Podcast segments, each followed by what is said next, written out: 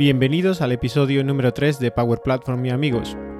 Hoy entrevistamos a Jordi Montaña, MVP de Microsoft Business Applications y toda una referencia a la comunidad de Dynamics. Descubriremos un poco más sobre su historia y sus comienzos en la informática.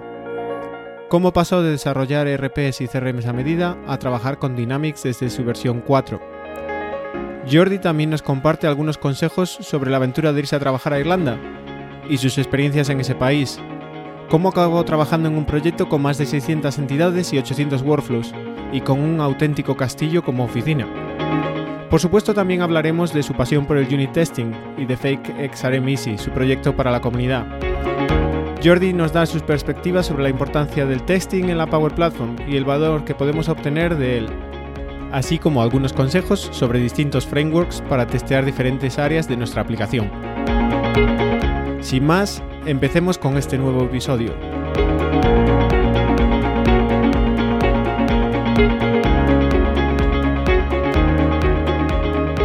Hola a todos, bienvenidos a este tercer episodio de Power Platform y amigos. Eh, hoy como invitado especial Jordi Montaña. Eh, soy Marco Amuedo y estoy aquí con mi compañero y amigo Mario Trueba. Hola Mario. Hola Marco, ¿qué tal estás? Muy bien, pues, pues la verdad es que con muchas ganas de, hablar con, otro amigo que de este, de este podcast Power Platform y, y amigos. Eh, Jordi, ¿qué tal estás? Oh, hola Marco, hola Mario, ¿qué tal? ¿Cómo estáis? Eh, nada, encantado de estar aquí con vosotros hoy. muy bien, muy bien.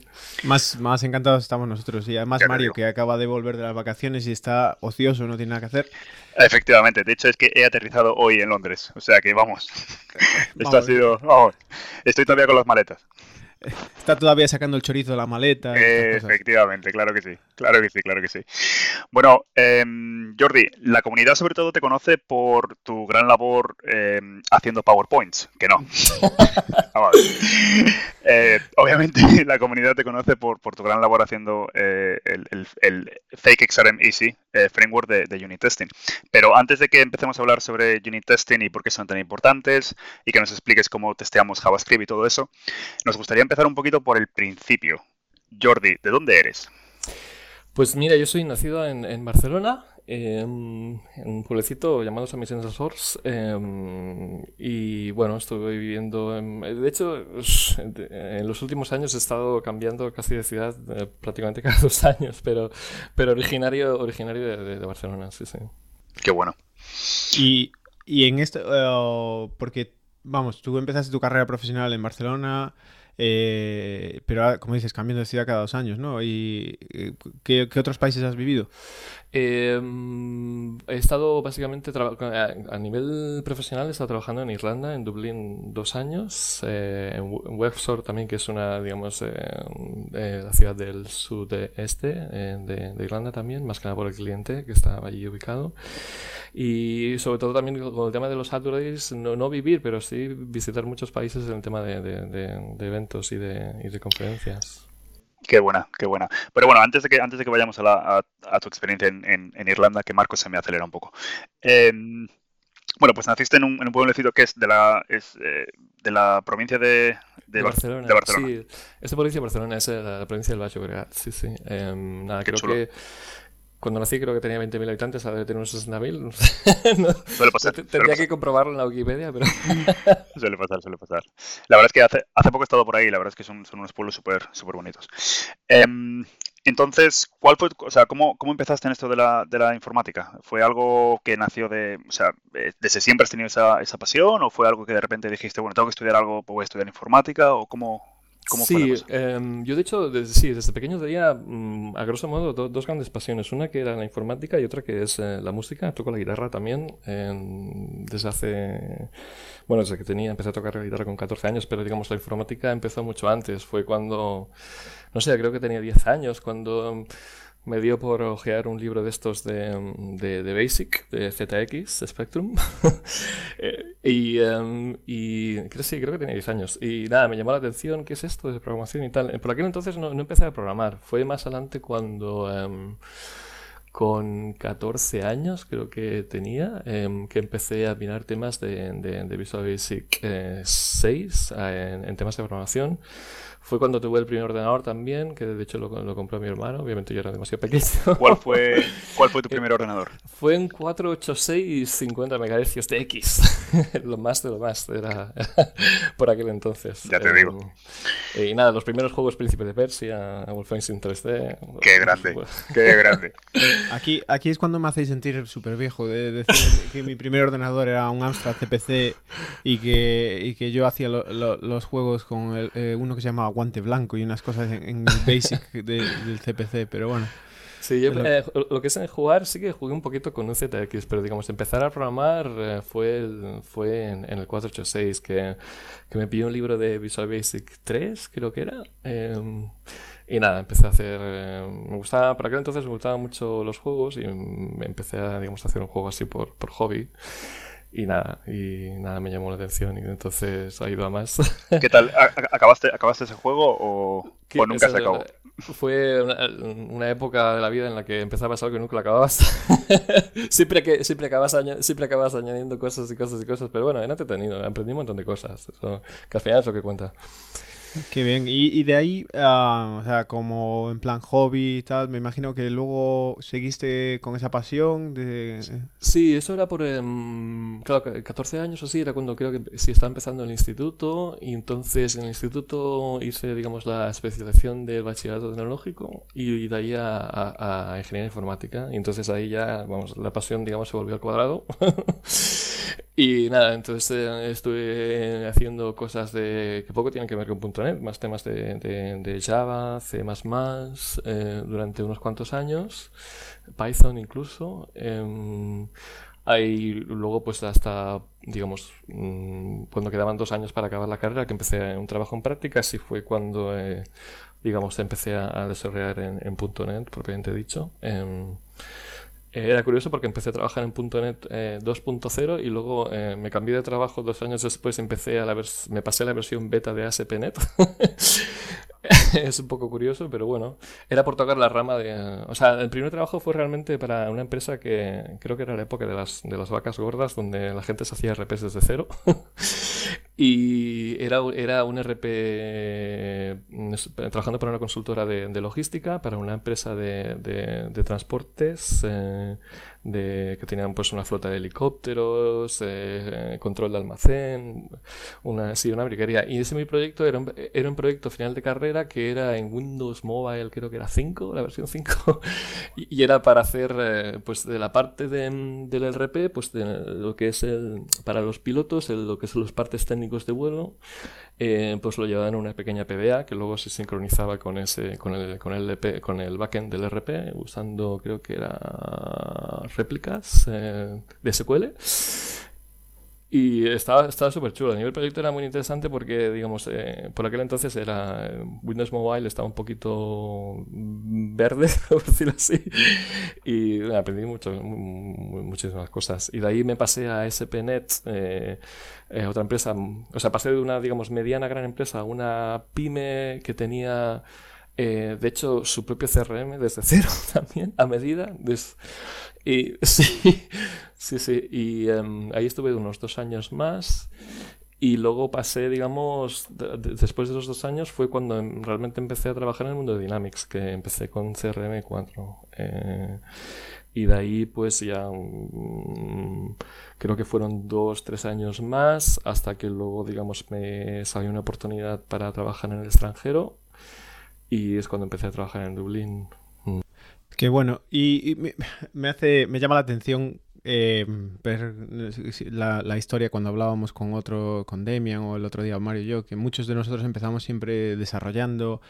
Algunos aquí más viejos en la universidad desarrollábamos con COBOL alguna cosa, pero bueno, eh, últimos coletazos del COBOL que pillé yo, pero... Eh, pero me, llama la atención que, que, que, muchos empezamos con, con, desarrollo a medida, lo que tú decías, hiciste en empresas que hacían un RP, un CRM de, desde cero. Y yo, por ejemplo, me acuerdo que hacía un, sistema de, de, nóminas también eh, en, en, Java, que aquello también tenía, tenía delito. Pero bueno, eh, ¿qué, ¿qué, fue lo que te llamó más la atención cuando, cuando llegaste a esa empresa y viste CRM4, la primera versión? ¿qué, ¿Qué, fue lo que más te llamó la atención viniendo de un mundo de, del desarrollo?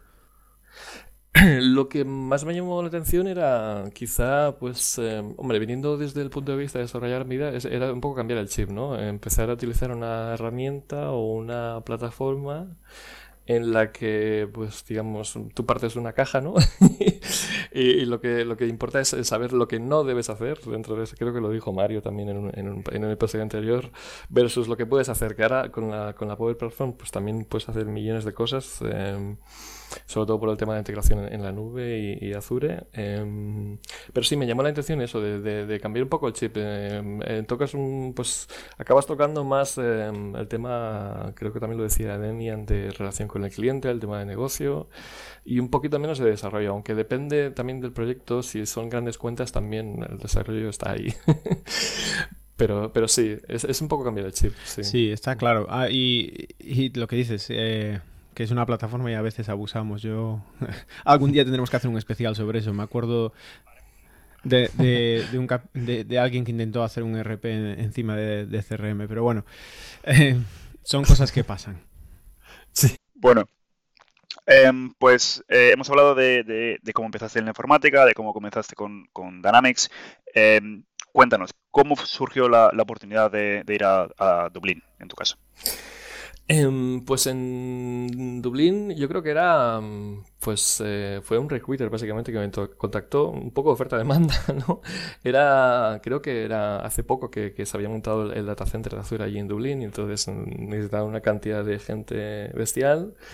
Y también, eh, o sea, el tema de trabajar en extranjero era siempre el gusanillo que tenía de probar. Eh, siempre yo creo que me ha gustado pues eh, obtener otros puntos de vista de otras culturas y el mundo es demasiado grande como para, para poder verlo todo, pero, um, pero sí que me había picado la curiosidad de ver, de probar la experiencia en el extranjero y, ver cómo sería. Y de verdad es que no me arrepiento para nada. Em, también era un momento en mi vida que yo creo que tenía que decidir sí o sí. Se presentó la oportunidad porque era el momento clave. Aún no estaba casado, ni tenía hijos ni nada. O sea que era, era el momento ideal.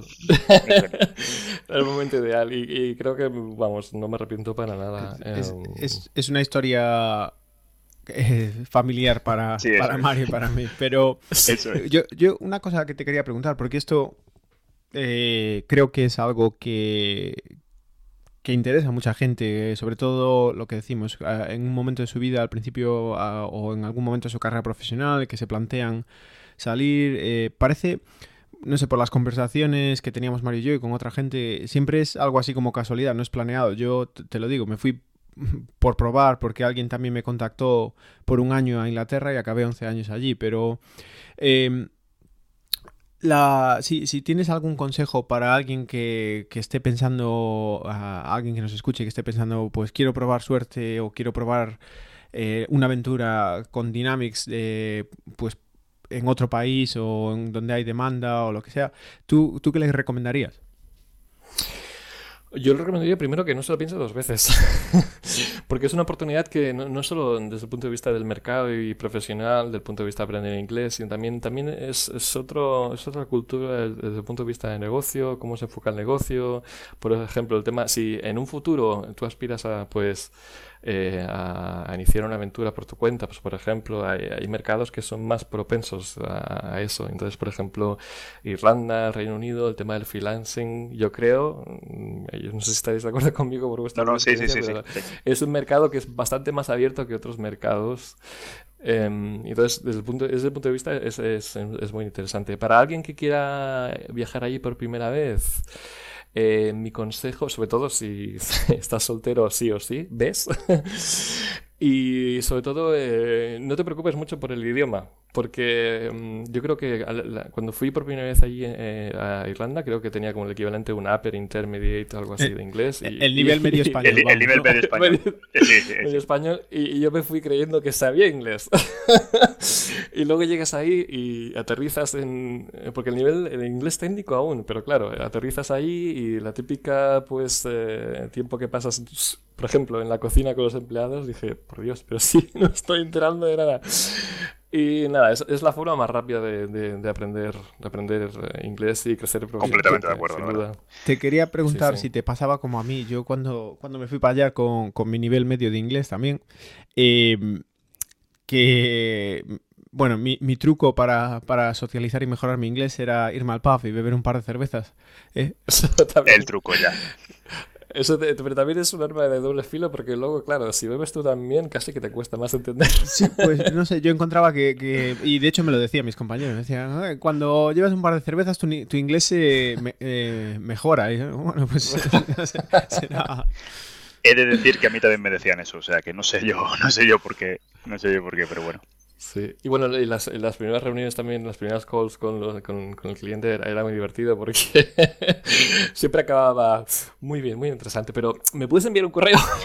ese, es un, ese es un truco súper, súper importante. Es un truco, Eso es. es un truco para empezar. Sí, sí, sí, sí, De hecho, vamos, yo lo, yo lo usé mucho y, y bueno, comparto al 100% las, lo, que, lo que has dicho acerca del inglés, porque es sobre todo, yo creo que al, conozco a mucha gente que, que tiene esa, ese gusanillo de me gustaría salir fuera a, trabajar, que me gustaría probarlo, pero siempre dicen es que mi inglés no es bueno, es que me voy a perder, es que... Pero la verdad es que yo creo que nos ha pasado a todos y tú mismo lo has, lo has confirmado ahora, Jordi. La, la primera semana te das cuenta de que no tienes ni idea. Sí, la primera semana, el primer mes ah, estás ahí aún... A partir del primer mes ya la cosa ya va, mejorando porque vas empezando a pillar, digamos, no, fases completas y entonces ya incluso puedes, digamos, te sientes con más confianza para, pues, para por ejemplo, dirigir una, una, charla sobre un tema de CRM o de lo que sea.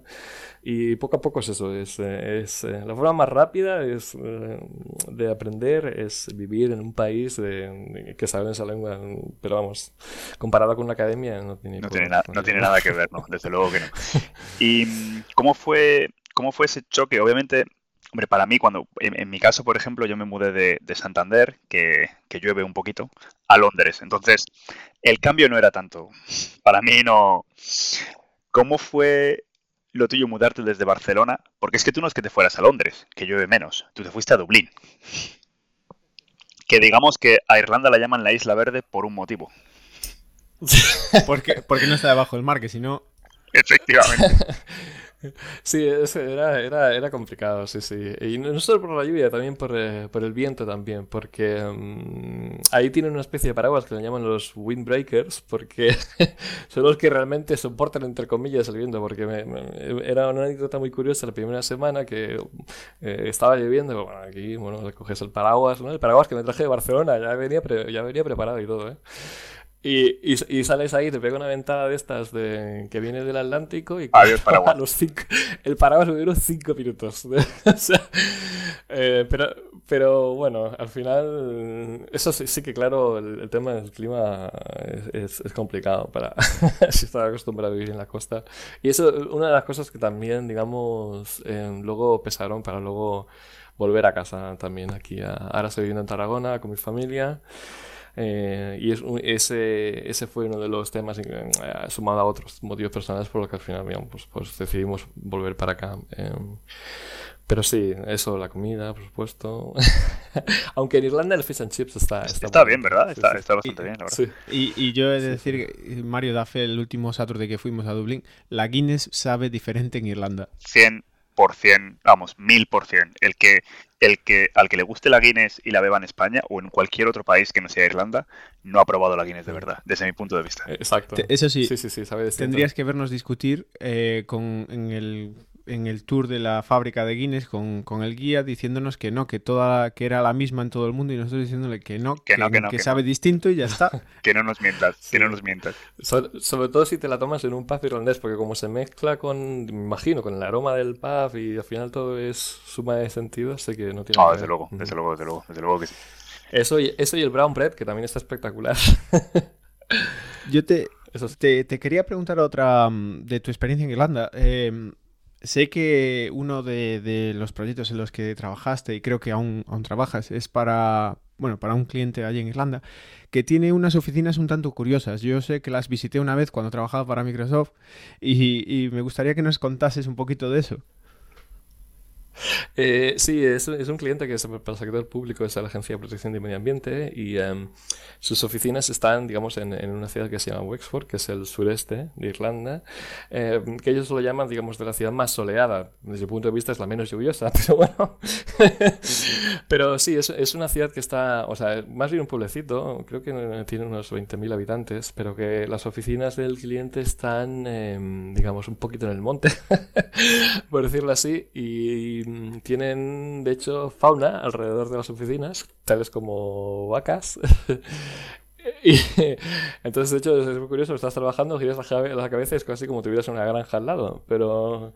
Y, luego aparte hay un castillo que se llama el Johnstown, que es, es muy turístico y tienes un, un lago que es espectacular con con, con, con, digamos, plantas, digamos, de la orilla que son casi prehistóricas, porque son, son gigantescas. Y eh, esa zona es, es eh, tiene bastante afluencia de turistas, la verdad, eh, sobre todo en verano.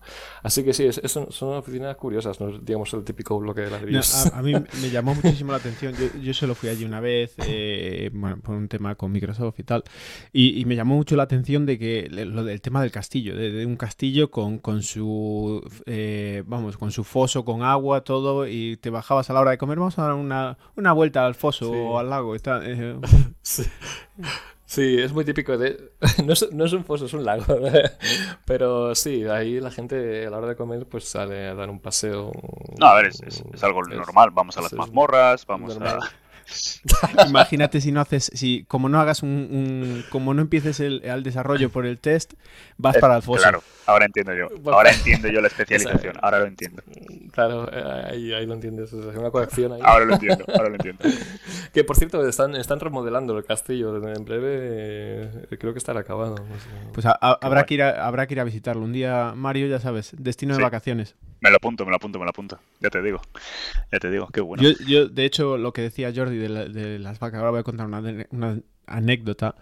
Eh, cuando fui allí la, esta vez, eh, bueno, no, como no, no, era fácil llegar hasta Wexford, yo volé a Dublín y, y me alquilé un coche, ¿no?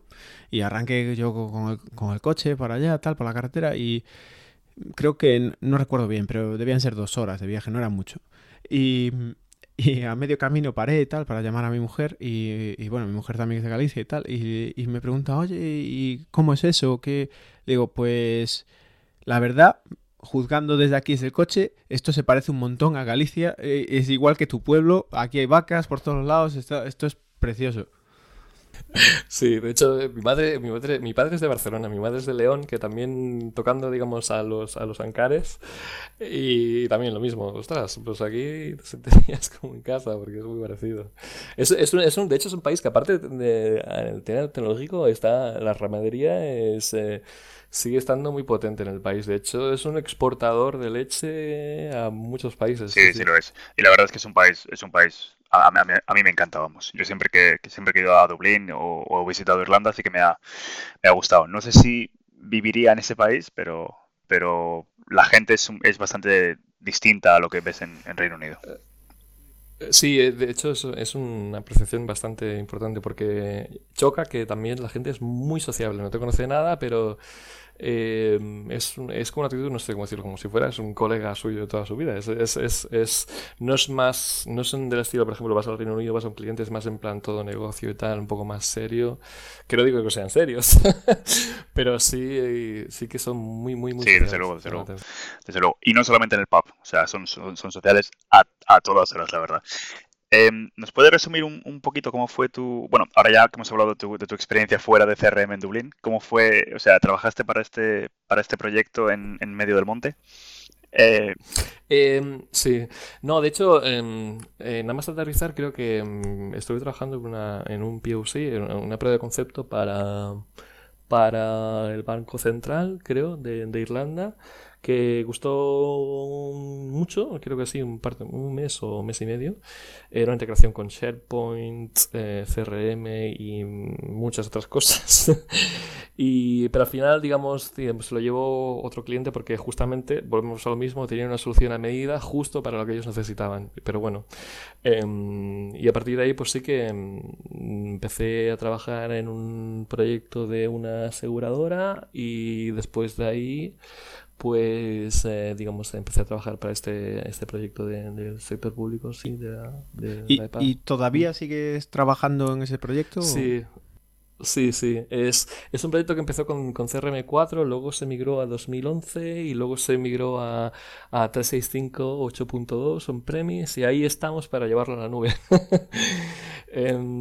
que no solo CRM, ahí tienen millones de sistemas eh, integrados, tienen más de 600 entidades, eh, más de 800 workflows y plugins y bueno, desarrollo de medida, claro. Es. Em, es, es, de hecho, encaja con la filosofía, entre comillas, de, la Power Platform, porque han usado directamente CRM como una plataforma para crear su modelo de negocio, porque ellos desde el punto de vista comercial, eh, digamos, no es que hagan muchas actividades de venta, no es que hagan no, no es que, digamos, usen el, módulo de ventas o el módulo de casos sí que sí que sí que sí que lo usan, pero em, pero usaban como un core para, para desarrollar, la lógica de negocio. Que ellos, pues, por ejemplo, porque una, cuando una empresa quiere establecerse en Irlanda, pues tiene en función de la actividad que realiza la, la empresa, si es eh, en función de la clase primaria, lo que se dice en las clases of activity, pues eh, tiene que cumplir con una serie de legislación tanto irlandesa como también a nivel europeo, todas las regulations que van saliendo y se van actualizando, y eso es, la parte del licensing. Y Em, digamos, eso al fin, al fin y al cabo lo que produce es pues, una, licencia que les permite operar o que está dentro de los estándares pues, de emisiones de la Unión Europea, eh, no solo de emisiones, sino también el tema de vertidos, desechos, etcétera. Y, por ejemplo, em, si vais al aeropuerto cuando aterrizáis en Dublín, eh, las máquinas de rayos X, veréis que hay una licencia de EPA, pues eso, eso lo hacemos nosotros, es conforme, es conforme em, cumple con, con, con, las directivas del Radiological Protection eh, Agency. Em, y es muy, sí, es, muy interesante, la verdad. Y, y el tema este de, de licenciamiento, que es, ¿qué es más sencillo, el licenciamiento de la EPA o el de Microsoft? Muy buena pregunta. Es eh, muy buena pregunta. Yo es que no soy el tema. El tema del legal no, no me meto. En la parte más, digamos, de arquitectura o de desarrollo, pero... esa es una muy buena salida, Jordi. Muy, muy, muy, muy bien, muy bien toreado ahí. Eh, pero sí, yo creo que, que, que, en tema de longitud de páginas de licenciamiento puedes rivalizar una con otra. Qué bueno. Em, bueno, entonces sigues trabajando para el mismo cliente, pero ahora ya no estás en Dublín. No, ahora estoy en Tarragona desde el 2015, creo. Sí. Desde el 2015 estuve. No, de hecho no, no desde el 2015. En 2015 estuve, digamos, en eh, Castelldefels viviendo un tiempo ahí, de hecho, para los que sepáis, es donde vive Messi, por ejemplo. y por eso el alquiler es tan caro y por eso me tuve que mover a...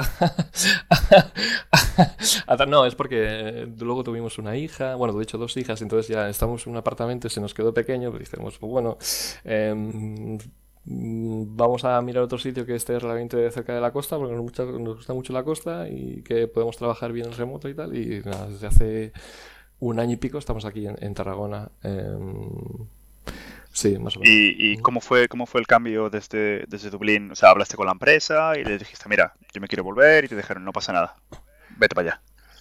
Eh, bueno, llegó, fue un poco más eh, complicado, pero al fin y al cabo era, era por motivos personales también, desde el punto de vista de familia y tal, que, que lo que pesó más para volver. Eh, y bueno, que también como estaban, digamos, contentos con todo el trabajo que íbamos realizando y... Em, eh, tuvo que escalar varias, en varios niveles, de hecho hasta el director de, de, la EPA, pero al final sí que, sí que bueno, llegamos a un acuerdo y todo el mundo contentos. Eh, eh, eso la verdad, eso, eso, la verdad, Jordi. A ver, yo te lo digo desde, desde mi, mi, experiencia. O sea, tanto mi mujer como yo estamos pensando en, en volvernos a España el, el año que viene. Y, es una decisión complicada. O sea, al menos eso es lo que nosotros estamos experimentando ahora mismo, ¿no? Que es una, es una, es una decisión complicada y sobre todo también eh, explicarle a tu empresa, mira, que, que es que yo no, no, es que me quiera ir, pero es que me tengo que, o sea, me, me quiero volver a, a, a, mi país. Entonces, eh, eso habla muy bien de ti, el hecho de que la empresa te diga, no, no, estamos tan contentos contigo que, que te queremos, que te, que, que te quedes, que, que te vayas a vivir a la China si quieres, pero quédate. la, China sería complicado más que nada por el tema de, la diferencia área, pero, pero, pero sí, sí, sí, muy contentos. Eh, al final, yo creo que al final, si, digamos, si tú te lo curras, pues em, digamos, tienes más cartas para, para, conseguir eso. Ya digo que también era un tema personal, no solo mío, que también influyó mucho y bueno, pues al final todos eh, salimos contentos. Y, bueno, y, en el medio de todo esto, de todos estos movimientos de un país para otro, cambios, eh, te, Microsoft te, te, te, premió con el MVP, ¿no? Em, ¿Cuándo fue esto? Em, dos años ya, o sea que creo que fue en 2017. Sí, 2017 fue el, eh, el, primer, el primer premio, sí. ¿Y, eh, cuál es tu, vamos, qué, tu experiencia siendo un MVP em, estos dos últimos años? Eh, cuáles son tus sensaciones? Em, las sensaciones es que, quizá no por el hecho de ser MVP, pero también por el tema de digamos, de estar más involucrado con el tema de las comunidades, el tema del Saturday, el, eh, el tema de, trabajar en el fondo con la comunidad, que sí que vives otras cosas que no son, digamos, el, eh, pues el, el, día a día de estar con un cliente, que es lo que yo creo que aporta más que cualquier otra cosa, porque conoces gente que está vive otras experiencias, que te aporta otros puntos de vista, y entonces sales un poco de la monotonía de, de estar con, trabajando con los clientes con los que trabajas habitualmente. Em, el tema del MVP también es es, em, es muy contento porque también es, es, digamos, eso, pero digamos al cuadrado, porque estás eh, interactuando con la gente de producto de Microsoft, eh, que yo creo que es lo que más valoro, sinceramente. Em, el hecho de poder pues, mandar un correo y que te contesten de Redmond prácticamente al día siguiente, eso es, es, es brutal. Em, y es eso, sobre todo la relación con los otros MVPs, eh, otros puntos de. Eh, otros, conocer, digamos, otras vivencias de otra gente, eh, networking. Es muy interesante, es muy interesante. También lleva mucho tiempo. También mucho tiempo, porque, claro, em, solo la bandeja de correos de MVPs ya. Tengo un filtro especial para eso, pero sí, sí, sí. Y, y una pregunta, tú lo mencionabas, las comunidades, has tenido la suerte de, trabajar en varios países y de presentar en otros. ¿Cuál es tu... El otro día lo hablábamos con Demio, ¿no? El resultado del, Saturday en Madrid ha sido espectacular, el más grande hasta la fecha. Y una de las cosas que, intentamos pues poner un poco en perspectiva a veces eh, la comunidad en España y, en comparación con otros países. ¿Cuál es tu experiencia en los puntos fuertes de la comunidad aquí en comparación con otros países o, las diferencias? Eh, Yo creo que uno de los puntos fuertes de la comunidad es que es bastante grande mm, teniendo en cuenta, digamos, la, población que hay en España. Eh, es una comunidad que es bastante activa. Ya lo dijo Demian, creo que en el episodio anterior, que es que en el último Saturday fuimos cuarenta y pico speakers y más de 390 personas y creo que fue el, el evento más grande de todos los Saturdays que hemos organizado. O sea que eso habla mucho de, digamos, en cuanto a volumen y gente implicada que cada vez quiere participar más, em, es, es, es, muy importante. Luego, eh, lo que sé que llama, lo que contrasta también con otros países en el tema del, del en el tema de choque cultural, por ejemplo, en, en Irlanda quizá la gente no está, no está tan motivada en temas de comunidad, también porque yo creo que el mercado, eh, en cuanto a volúmenes de proyectos, sí que es más grande, pero en cuanto, digamos, a gente ejecutándolos no hay tanta, entonces quizá eso cuesta, eh, cuesta un poquito más de, arrancarlo. Creo que también Dublín el, el, el, el, tema de UG, el CRM UG no era prácticamente inexistente, comparado, si lo comparas, por ejemplo, con el Reino Unido. Em, y entonces es, es, es, curioso. E, estuve hace no mucho, o sea, de hecho la semana anterior de, de, del Saturday de Madrid estuve en Kiev y a mí lo que me llamó la atención es que ese fue el primer evento que, que se realizó allí, en Kiev, en Ucrania, por ejemplo, y me llamó la atención mm, sobre todo la implicación de la gente em, que estaba en mi sesión. Pues eh, di una sesión también de, de, testing allí y me llamó mucho la gente pues haciendo preguntas, em, incluso luego acabamos la sesión y mm, la gente haciendo cola para hacerse selfies conmigo, pero digo, pero si esto, pero si, mm, si yo fuera un futbolista lo entendería, pero eso es un super friki de unit testing. O sea que sí, sí, fue muy, muy, muy, muy bonito. Uno de los en, cuanto a comunidad grande y eh, receptiva, eh, España es una de las que más grandes es. Y en cuanto a Kiev, la que más me llamó la atención en ese sentido, que era la primera vez que se hacía ahí y la gente estaba súper. Es, es, muy interesante ver cómo, no sé, de, hecho, una de las razones por las que empezamos este, esta, esta aventura o desventura, depende cómo lo mires con, con el podcast, es porque, bueno, Mario y yo veíamos que que hay mucho contenido en, inglés y bueno, hoy en día todo el mundo más o menos habla o entiende el inglés eh, hasta cierto nivel, nuestro nivel medio, ¿no? Pero, pero que nos parecía que, a veces le hacemos un, flaco favor, que, tenemos una comunidad tanto en, aquí en España como en Latinoamérica muy potente, con gente muy buena y, no sé, nos apetecía darle un poco de saltavoz. Y, y es una cosa que he visto también, no solo, a ver, no es solo típico de España, pero que en otros países de habla no inglesa, que, a veces pasa eso, que, que como se sienten un poco más como segunda división Sí, o, intimidados, como que la gente, sí, la gente que empieza a, crear contenido, pues porque, porque quiere ser MVPs, porque quiere que, la comunidad, o sea, quiere meterse en la comunidad, se da cuenta de que solamente puede meterse en la comunidad de habla inglesa. No ya, que de hecho la comunidad de habla inglesa no ya es de propia de Reino Unido, Estados Unidos o, o, de los países anglosajones, sino que todo el mundo, vamos, una, es una comunidad un poco, un poco más grande. Y, y, por eso la gente no escribe en su, en su lengua natal, pero bueno. Bueno, Jordi, vamos a ver. Eh, como comentó Marco, te dieron el, MVP por, tu gran labor trabajando con, Dynamics y, también, sobre todo, me imagino, que por eh, ese pedazo de, framework de, unit testing que, has hecho. Cuéntanos, ¿cómo te dio por ahí? Pero si nadie le gusta el unit testing, hombre, joder. Vamos a ver. Es. Eh, ya, sinceramente, fue. Todo empezó en el 2014. Em, era por aquel entonces, o sea, GitHub era, era una plataforma que también lo usaba muchísima gente, pero dentro yo creo que del mundo de Dynamics no se usaba tanto. Entonces, era, lo empecé, el típico que empiezas un proyecto como, pues por hobby, el típico side project, que empiezas a dedicarle horas. Y ahí empecé. Eh, y al mismo tiempo, pues digo, pues ya que empiezo un proyecto em, eh, paralelo, eh, pues, pues que sirva para algo, ¿no? O sea, que, que, que, ayude a resolver un problema, pues que pase en el día a día. Y nuestro caso era, pues el día a día era pues que también como trabajamos en contexto de, una aplicación de un, de un, cliente que es bastante grande y también el tema de desarrollos pues era un tema que era era muy extenso en ese cliente y en otras cuentas grandes también es, es aplicable, pues eh, dije, pues bueno, a para el tema de unit testing. También me, me, me digamos, me, me, picó un poco el gusto un compañero que también estaba haciendo unit testing en este proyecto y dije, bueno, pues ¿qué pasa si esto lo pruebo a llevar ahí al, a, hasta donde pueda? Y nada, estuve ahí trabajando por las noches durante dos años, eh, compaginando con un trabajo full time y no, no solo dos años, sino también digamos, dos años estuve prácticamente solo.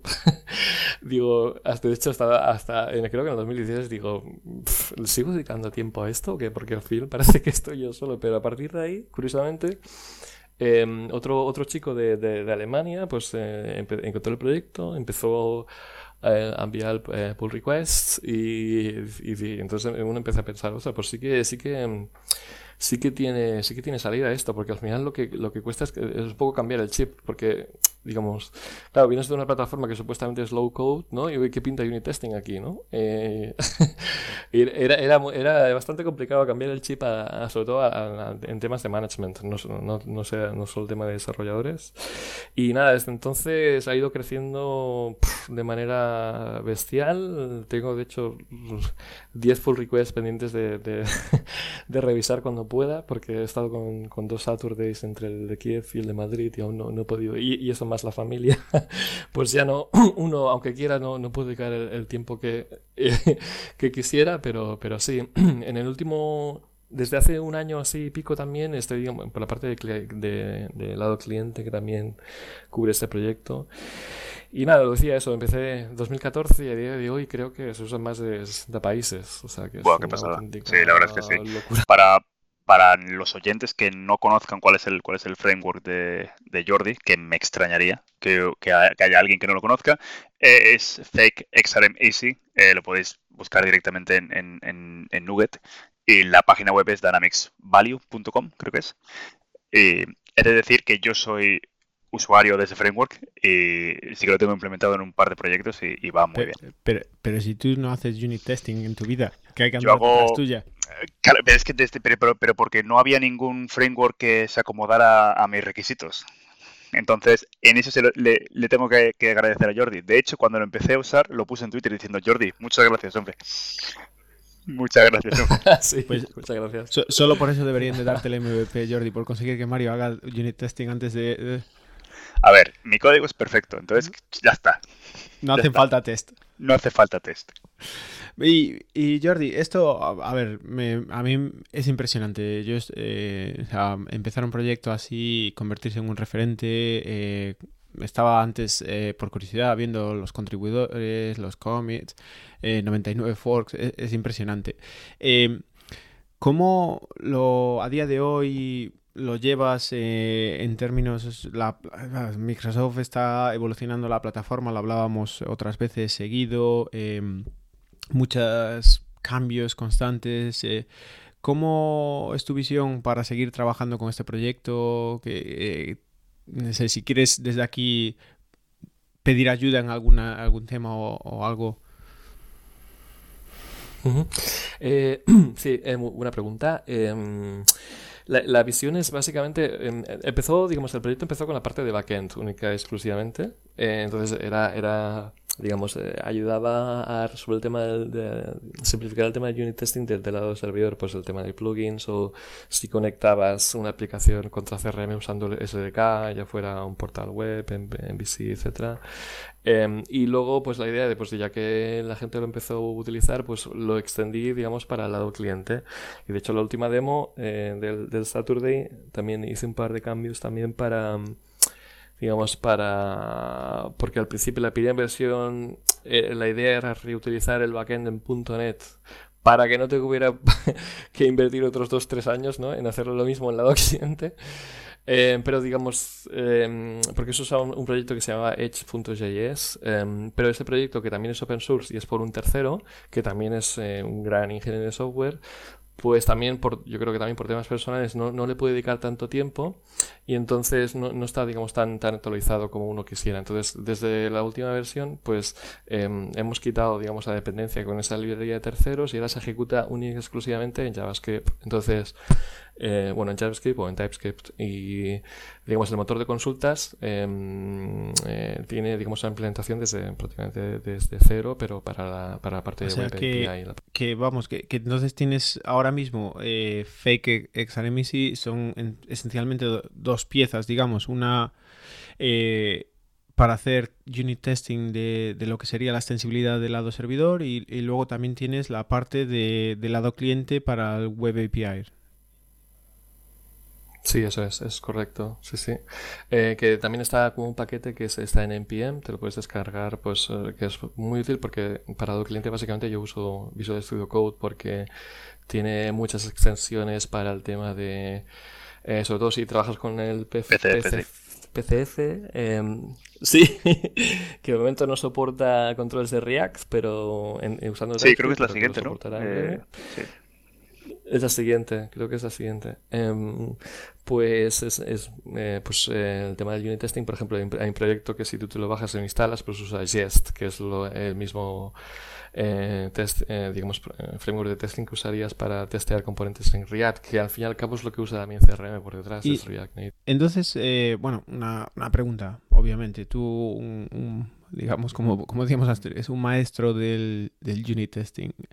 Eh, para alguien que esté empezando con la plataforma o, o que, que, lleve tiempo con la plataforma y se esté me, y por lo que sea no se haya centrado en unit testing, yo es que he de reconocer que, que muchas veces eh, hablando con otra gente que, que, te dice, no, es que hacer unit testing en Dynamics es muy complicado, pierdes mucho tiempo, no, no vale la pena, ya está. Eh, ¿Tú qué le dirías? Eh, sabemos a ver, en proyectos tradicionales de código, test driven development, pero ¿es aplicable lo mismo a, Dynamics desde tu punto de vista? Eh, sí, porque, digamos, eh, es como todo. Cuando empiezas a trabajar en un proyecto o, usas una serie de, librerías o un lenguaje nuevo, al principio cuesta, pero eh, le, le, coges, acabas cogiendo, cogiendo la práctica.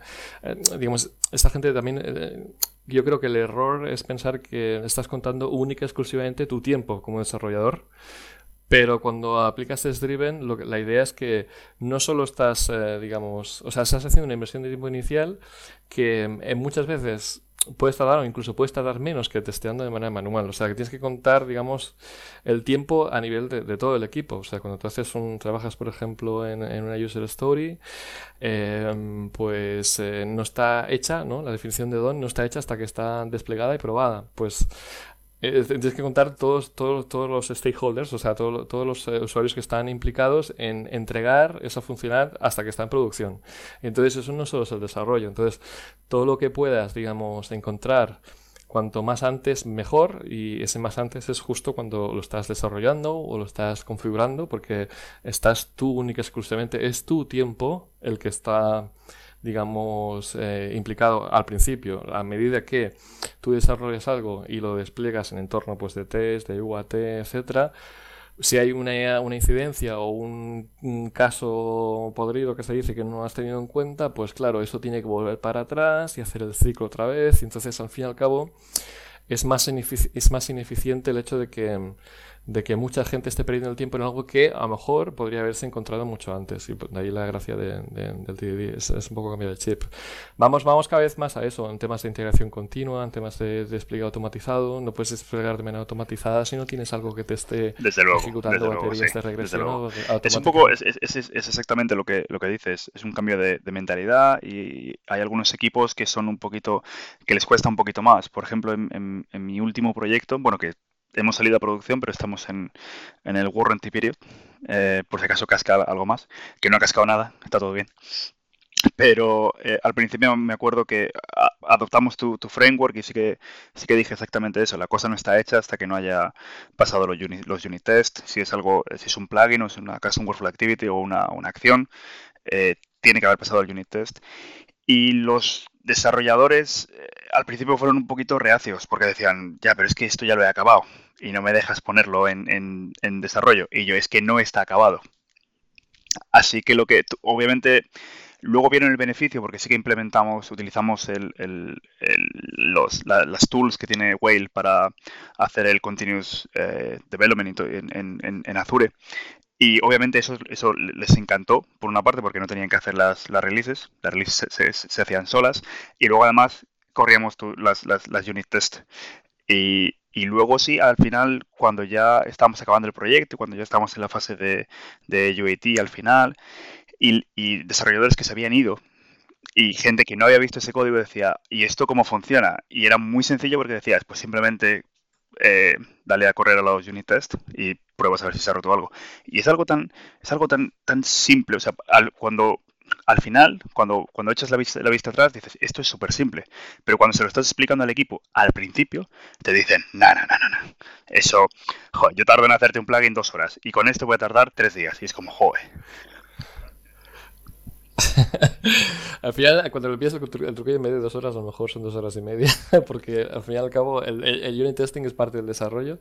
Y de hecho, claro, es que hay una cosa que la gente no tiene en cuenta, es que cuando tú, um, digamos, estás desarrollando usando unit test, no tienes que, para cada cambio no tienes que ni compilar, ni desplegar usando el Plugin Registration Tool, ni irte a la interfaz de CRM para hacer aquello que, que dispare el plugin, por poner un ejemplo mucho, hay, pasos que, o sea, inviertes tiempo en el unit test, pero hay otros pasos que también te la ahorras. Y solo al final, cuando dices, hey, pues esto yo creo que según la especificación que tengo, pues ya, ya está bien. Ahora es cuando lo despliego, que ni siquiera lo despliegas, porque usando las herramientas de Wild, eso se Exactamente. Y, y una pregunta también en este tema. Em, em, hay varios frameworks de, de, unit testing. Sé que eh, en la última sesión, en el Saturday, hablabas de de, creo que se llama, a ver si lo digo bien, eh, Mock o Mock, sí, que, ayuda también en el unit testing de, del lado cliente, etcétera.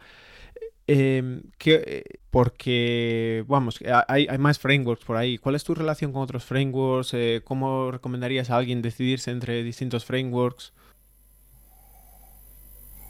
Eh, sí, lo, del XRM Mock era porque, digamos, eh, era algo que, pues claro, al final todo es un tema cronológico. Empecé con la parte, digamos, del backend y la parte del, lado cliente pues llevó un tiempo eh, desarrollándose y mientras eh, pasaba ese tiempo, pues un tercero, un, chico que se llama Dave Clark, que creo que ahora trabaja en Capgemini de UK, em, pues también desarrolló un proyecto open source para hacer unit testing, pero de, digamos, de la parte del formulario solo. Entonces esos dos se complementaban muy bien porque digamos yo me enfoqué en la parte de Web API eh, y pero claro no tenía nada aún para la parte de, mm, de, de, la lógica de formulario. Y ese, y ese proyecto lo que te permite es pues por ejemplo simularte campos eh, del formulario y, y, y, que dada una lógica por ejemplo en función de una llamada a la API pues eh, esta, esta, esta ventana o esta sección tiene que estar visible o tiene que estar oculta o tiene que estar este campo tiene que estar activo o tiene que estar inactivo ese XRM, XRM mock lo que te permite básicamente es hacer un mock del xrm.page, ¿vale? Que, está, eso, eso iba a decir. Pero sigue, sigue, sigue, pero sigue, sigue funcionando a través del execution context, igual, o sea, no...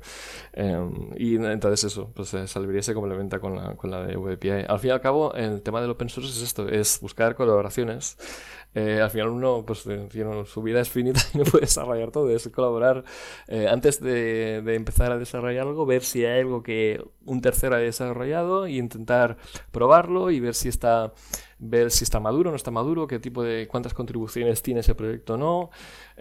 si no tiene muchas, pues, pues contactar con el desarrollador que lo hizo y en este caso yo contacté con él y de hecho creo que él vino, sí, él vino una, porque hizo un par de, de masterclasses para de unit testing y él vino expresamente de, de Bristol, de, Londres a, a Castelldefels, que cuando estaba viviendo, por aquel entonces a hacer una clase de unit testing, entonces vimos también su parte del proyecto y, y nada, yo, yo lo, digamos, entre comillas, lo recomiendo porque lo he probado. Y en ese sentido, eh, bueno, eh, hay otro, otro framework de unit test también por un MVP, XRM Unit Test puede ser.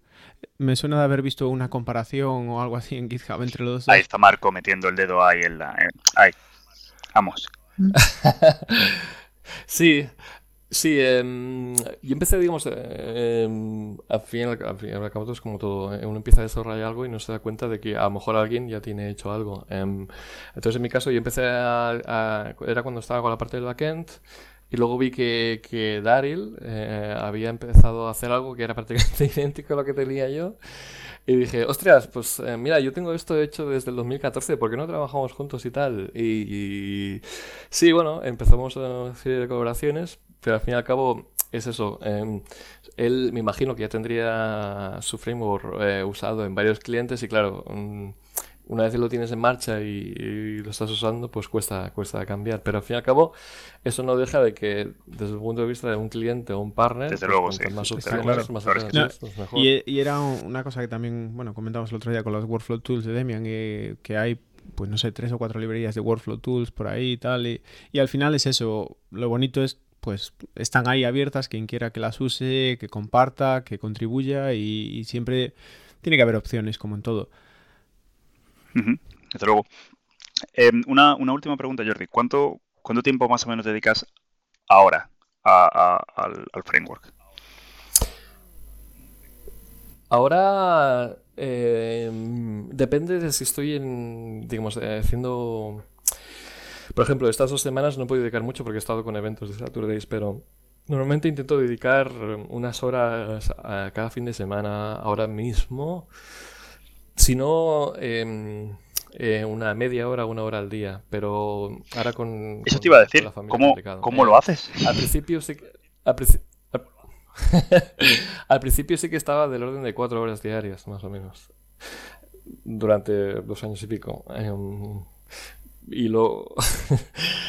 Y luego bajó pues a pues dos horas y luego a una y luego me intentaba yo mismo meter como mini sprints de a ver qué puedo aprobar o desarrollar en media hora, ¿sabes? Para intentar maximizar el tiempo al máximo y ahí ahora, estoy ahí con eso. Ahora, de hecho, también es cierto que durante mucho tiempo estaba yo, digamos, desarrollando mucho en lo que es en, el framework y ahora como se está usando tanto, ahora básicamente lo que me dedico es a revisar pull requests, hacer code reviews y Perfecto. Y una última pregunta desde de mi lado en tema de testing. obviamente no es unit testing, pero una de las cosas ahora que, se está poniendo un poco más en boga y con todos los cambios de interfaz que hemos tenido, con, con Dynamics, etcétera, es eh, test automatizados de, interfaz o de, de, UI. Eh, ¿Cuál es tu perspectiva en, eso? ¿Has probado algo ahí o, o nos vas a hacer un framework? no, no voy a hacer un framework porque ya Microsoft tiene el suyo que está basado en Selenium, pero Em, nosotros eh, que lo hemos, usado como prueba de concepto en algún, en algún, digamos, por un escenario que es end-to-end, ¿vale? Donde tienes varios procesos que están... Em, pero la idea es que nosotros, desde el punto de vista... El, problema de, de, la parte de UI es que como se ejecuta en el navegador y eh, por un lado no es un poquito lento, por decirlo así, y por el otro, por el otro hay muchos factores que pueden incidir en que el test falle, no solo el código, sino por ejemplo la, la, red, eh, el SQL, si es un on-premise, eh, em, pues digamos, no es tan robusto como temas de unit testing o, un tema de integración que podrías hacer tú, por, ejemplo, atacando el Organization Service. Entonces, nosotros, en el proyecto en que estamos, la gran mayoría es unit test y test de integración y el temas de UI es, es, es más bien em, poquito. No, es, interesante, pero bueno, también decir, eh, el framework que, te referías, Easy, Easy Repro se llama, creo. Eh, sí. también está disponible en GitHub si alguien quiere colaborar. Eh, solo decir que el framework de Jordi tiene más forks que el de Microsoft. Así que, eh, pero bueno, son para cosas distintas. Ahí lo dejamos, ahí lo dejamos, ¿eh? Simplemente, vamos, Microsoft tenéis que poner las, las pieles un poquito, pero bueno. pero bueno. Em, Jordi, que, esto ha sido un placer. Que, muchas gracias. Que siempre es un placer. O sea, siempre que... Siempre que Mario, Mario, para, para, para, para. Que se te olvida la pregunta más importante. No, es que esta vez te toca a ti. Ah, Entonces, yo, le voy a decir, lo, bueno y luego, como la cague la pregunta, pues ya le cortamos directamente. Vale. O sea, ah, ya cancelamos. Vale. ¿Vale? Entonces déjame, déjame hacer, déjame hacer el, yo, yo, en este caso yo soy el poli bueno, tú eres el malo. Con Demian fue al revés. Em, no, a ver, lo que, lo, que, lo que te estaba diciendo Jordi, que siempre es un, siempre es un placer eh, pasar un rato contigo y, charlar. Eh, siempre que nos vemos en, algún Saturday, que de, hecho hace mucho que no nos vemos en ningún Saturday, o sea que tenemos, tenemos que solucionar eso y vernos en el de... Sí. En el de Barcelona. Eso es, a ver, si, a ver si puedo ir al de, al de Barcelona. Y, y, nada, que, muchas gracias y que esperamos que, te, que hayas estado a gusto. Y, y bueno, yo ya para cerrar te tengo que hacer la pregunta más importante de todas y es la tortilla con cebolla o sin cebolla. ah, bueno, bueno, bueno, bueno. Ya pensábamos que teníamos que cortar aquí y borrar la entrevista, pero bueno, muchas Nada, Puede volver, puede volver, eh, puede volver. De, verdad, muchas gracias Jordi por, por, esta casi hora con nosotros y, y por toda tu contribución a la comunidad, eh, tu pasión y, y, y por conseguir que Mario haga unit testing. Te doy las gracias. La verdad es que es, es, algo, es algo complicado, ¿eh? porque me acuerdo que Ramón lo ha intentado muchos años y hasta que no saliste, hasta que no sacaste tu, tu framework, no lo he hecho. O sea que, de verdad, muchísimas gracias. a vosotros, es un placer estar con vosotros y, y sobre todo el tema de, ya, lo decía antes, eh, al final eh, el tema de Dynamics es experiencia profesional, pero lo que, lo que, o sea, la experiencia más enriquecedora es el tema de relación con la, con la comunidad, eh, todos esos eventos de, de, Saturday y al final lo que acabas interactuando y compartiendo es lo que... Pues, pues nada, muchas gracias Jordi y este aquí acabamos este episodio número 3 de Power Platform y amigos. Esperamos que hayáis disfrutado como nosotros y estar atentos para el próximo capítulo.